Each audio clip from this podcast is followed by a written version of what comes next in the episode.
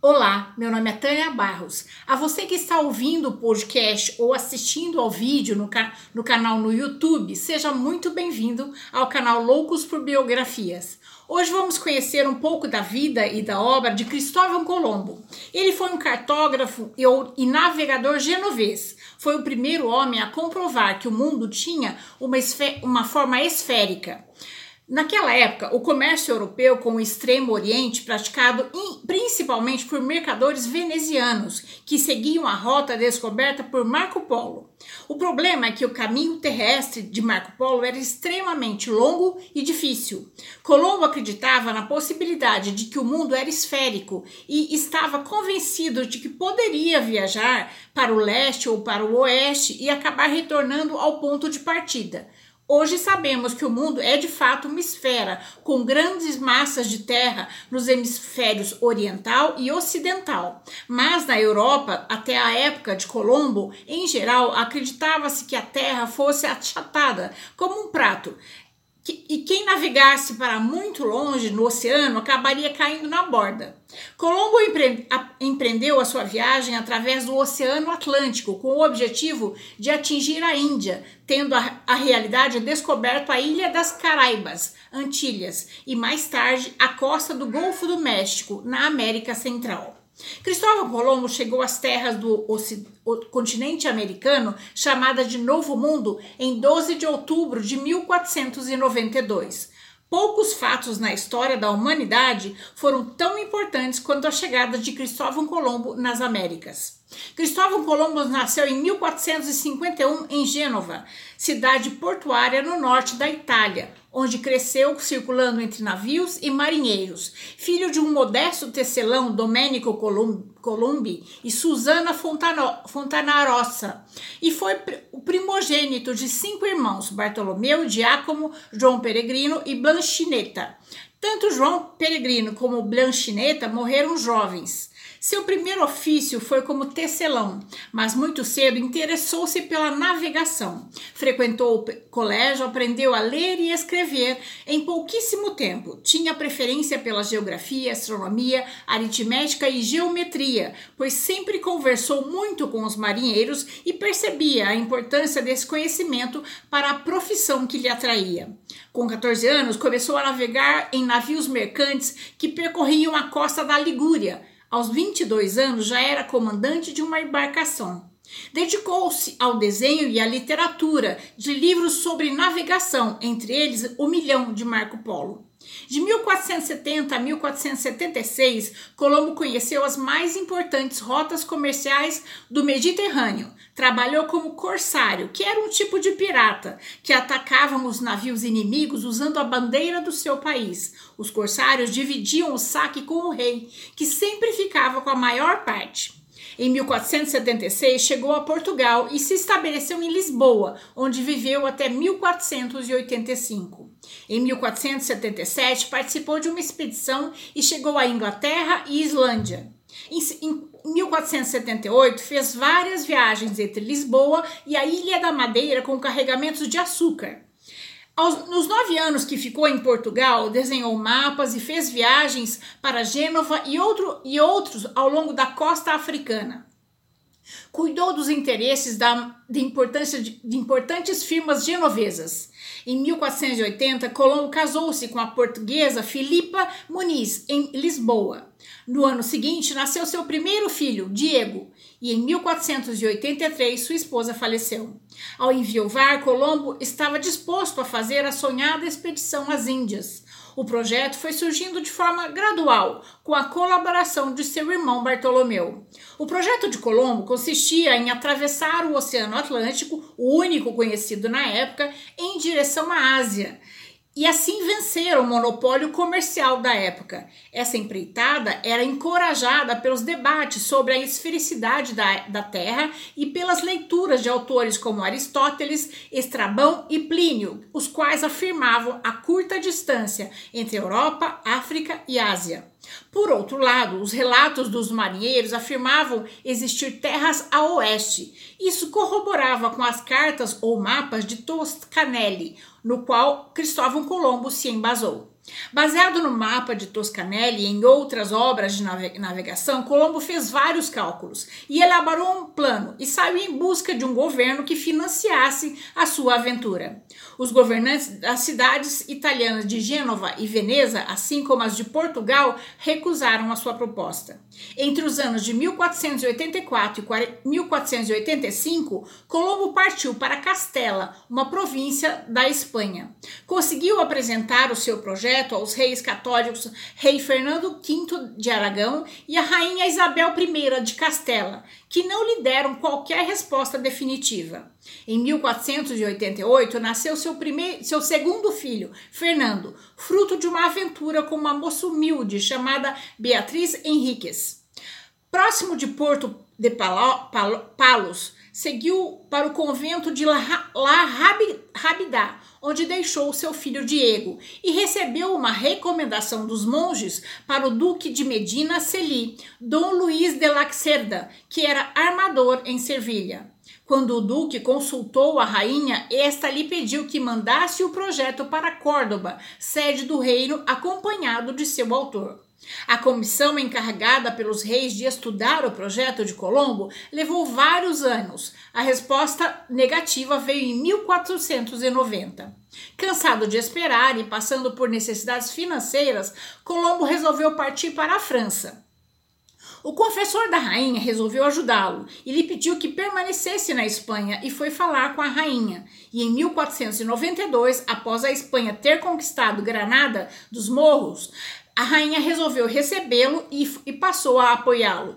Em 17 de abril de 1492 é assinado o acordo entre Colombo e os reis católicos. As despesas da expedição foram custeadas meio a meio pela coroa espanhola e os banqueiros genoveses de Sevilha, que concordaram em fornecer a Cristóvão Colombo três navios e a tripulação necessária.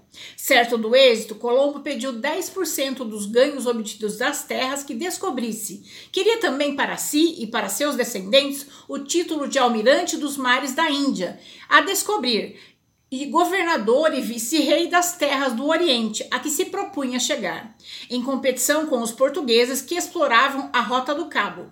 No dia 6 de setembro de 1492, Colombo partiu do porto de Palós, Palós La, La Fronteira, com três navios, Santa Maria, uma nau maior, e duas caravelas menores, Pinta e Nina, com aproximadamente 90 homens. Depois de uma viagem de cinco semanas, durante as quais seus marinheiros quase se amotinaram, no dia 12 de outubro de 1492, a terra foi avistada. Colombo chamou a ilha de San Salvador, atual Bahamas, enquanto os nativos a chamavam de Guanahani os indígenas que encontrou, os Lucaianãs, eram pacíficos e amigáveis. Observou a falta de armamentos modernos deles, até mesmo de espadas e lanças forjadas de metal, e concluiu que, se quisesse, poderia conquistar a totalidade deles com 50 homens e governá-los como quisesse.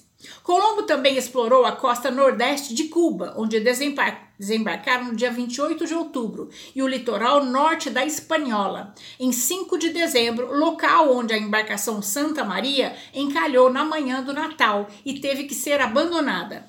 Foi recebido pelo cacique nativo Guacanagari, que lhe deu permissão para deixar alguns de seus homens para trás. Colombo deixou 39 homens e fundou o povoado de La Navidad, no local da atual Mole San Nicolau, no Haiti. Antes de retornar à Espanha, Colombo sequestrou entre 10 a 15 a 25 nativos e os levou com ele. Apenas oito índios chegaram vivos à Espanha, mas eles causaram forte impressão em Sevilha. É importante destacar que Colombo não descobriu a América, pois quando ele chegou ao Caribe, ele que ele pensava ser as Índias, encontrou um novo território habitado por várias tribos indígenas. Havia cerca de 9 milhões de nativos no hemisfério ocidental. Estes, no entanto, não tinham a menor ideia que houvesse um, hemisfério oriental, assim como os europeus nem desconfiavam da existência de um continente a oeste. Os dois hemisférios eram tão diferentes e independentes como se realmente existissem em planetas separados. O grande feito de Colombo foi uni-los. De volta à Espanha, o navegador foi recebido com festas e honrarias. No dia 25 de setembro de 1493, teve início a sua segunda expedição, que partiu de Cádiz, dessa vez com muito mais recurso, três naus e 14 caravelas. Provisões para seis meses, que foram preparadas por Dom João da Fonseca, nomeado superintendente para os negócios das Índias. Foi nessa expedição que ele encontrou as ilhas das Antilhas e Martinica e ao norte a região de Porto Rico. Foi até Espanhola, onde tinha deixado 39 homens e fundado o povoado La Navidade, mas a pequena colônia tinha sido arrasada por indígenas. Deixou ali outros, outro contingente de homens, navegou para o ocidente e chegou a Jamaica. Nesta viagem, fundou Isabela, atual Santo Domingo, na República Dominicana, a primeira povoação europeia no continente americano. Em 1498, teve início a sua terceira viagem. Para ele, para ela, foi preciso seis naus, as quais alcançaram a ilha de de Trinidade, depois de uma atribulada viagem, rumando ao sul, chegou à grande terra que pensou ser uma ilha e a chamou de Terra da Grácia, localizado na foz de, do delta no rio Orinoco, na Venezuela. Rumando ao norte, chegou em São Domingo, onde entregou, entrou em conflito com o governador, vindo, vindo ele e o irmão a ser presos e enviados para Castela. Na quarta viagem, saiu novamente de Cadiz com quatro naus em 1502, propondo-se mais uma vez a chegar ao Oriente. Avistou a Jamaica e depois grande, de uma grande tempestade chegou à ilha de Pinos, nas Honduras. Avistou depois a costa de Nicarágua, Costa Rica e Panamá. Devido ao péssimo estado das naus, teve que regressar à Espanhola, de onde voltou para Castela. Retornou à Espanha em 1504, onde, devido a intrigas, não foi bem recebido pelos reis. Colombo exigiu da, da coroa espanhola, tal como previsto no acordo, 10% dos proveitos nos territórios descobertos por ele. No entanto, ele não foi atendido. Das negociações que havia feito, o rei Dom Fernando lhe propôs um lote de terra e uma renda adequada, em troca da renúncia dos direitos que tentava recuperar. Conseguiu apenas que seu filho Diego fosse nomeado mais tarde governador da ilha espanhola. Cristóvão Colombo faleceu em Valladolid, Espanha, no dia 20 de 20 de maio de 1506, aos 55 anos de idade, sem receber o que lhe havia direito pelo acordo assinado com os espanhóis. Possuía uma, uma, uma considerável riqueza proveniente do ouro que os seus homens haviam acumulado em Espanhola. Isso levou seus herdeiros a processarem a coroa espanhola numa longa distância legal, longa disputa legal que ficou conhecida como pleitos colombianos. Seus restos mortais encontram-se na Catedral de Sevilha. O caderno que Colombo usou, cheio de anotações nas margens, pode ser visto na Biblioteca Colombiana de Sevilha. O nome Colombo inspirou o nome do país, Colômbia, e duas regiões da América do Norte, Colômbia Britânica, no Canadá, e Distrito de Colômbia, nos Estados Unidos. Oito anos depois da descoberta de Colombo, Pedro Álvares Cabral avistou as terras pertencentes ao Brasil.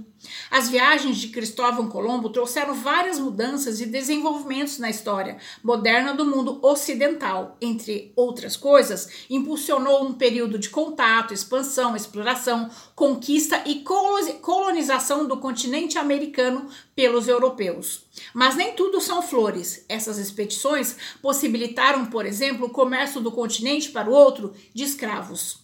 Colombo também é acusado por diversos historiadores de iniciar e incitar o genocídio e a repressão cultural dos povos nativos na América. Ele foi acusado até por contemporâneos de comportamento tirânico, corrupção e vários crimes contra os nativos indígenas, como estrupo e tortura. Colombo e seus marinheiros não se limitaram a descobrir o Novo Mundo, também trouxeram da América para a Europa a sífilis, doença sexualmente transmissível a primeira epidemia de sífilis de que há notícia na Europa foi em 1495, dois anos depois do regresso de Colombo de sua viagem de descobrimento. Coincidência temporal que deu origem à teoria do passado. Estudos genéticos de bactericidas levados ao cabo em 2008 deram maior força a essa, a essa hipótese. Essa é a nossa história de hoje. Espero ter contribuído para que seu dia tenha momentos muito agradáveis. Se você gostou, deixe seu joinha, conheça as outras histórias do canal e se inscreva para conhecer as próximas histórias. O canal Loucos por Biografias traz duas novas histórias toda semana, às quartas e aos sábados, em áudio nos podcasts e em vídeos no YouTube. Até a próxima história.